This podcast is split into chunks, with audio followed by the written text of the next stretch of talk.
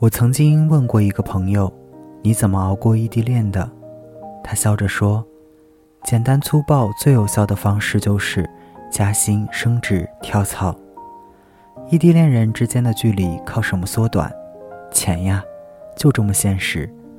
他生病了，你打电话说吃点药，多喝热水，安慰有用吗？他需要一个吊瓶挂完以后去喊护士换下一个的人。”你说不想在公司忍着受气没前途，他说辞职，找个你喜欢的工作。成年人恋爱有一部分底气是靠钱给的，既残酷又温柔。他说，你不去拼，不去努力，没人会缩短你们之间的距离。山不过来，咋的？你要学愚公移山呀，去翻山越岭啊。异地恋给你的那些不在一起的时间。是让你用来提升自己的，不是让你用来羡慕别人爱的多腻，不是让你用来猜疑他还爱不爱你。工资不涨，你拿什么养爱情？不要为了暂时的分离哭哭啼啼，往后美好的时光，你抓住一把，全是甜的。他说：“人呀，总是喜欢自怜自己有多苦。你看，我熬夜加班多努力呀。”我努力赚钱都是为了跟你在一起，我多爱你啊！想多了，大家那么拼都是为了自己，不愿意辜负自己的时间。你荒废了自己，最后没跟他在一起，你说你把最好的青春都给了他，心虚吗？你不过就是找个理由安慰那个没上进的自己而已。我们从来不是为了取悦谁而努力生活的，你读过的书。走过的路，受过的罪，最后都会长成你骨子里的倔强和活着的态度，并不会被人夺走。你拿什么守住你想要的东西，什么就会留在你的世界里。永远别跟时间耍滑头，因为下一次你会见你喜欢的人。你很清楚，他离你越来越远了，还是越来越近了。他说，两个目标一致的人。很容易达成共识，很容易在他们约定的地方相见。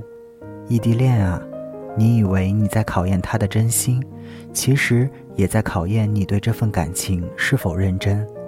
倘若你定下三百六十五天后在一起，剩下三百六十四天，你唯一要做的就是每天往前走一步。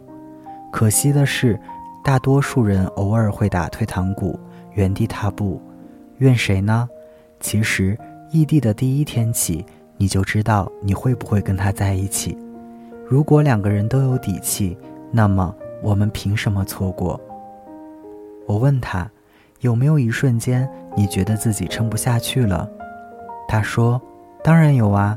然后我们互相打气，我们约定，只要攒够到多少钱就奢侈一回，然后见面约会，要吃大餐呀，要去听演唱会呀。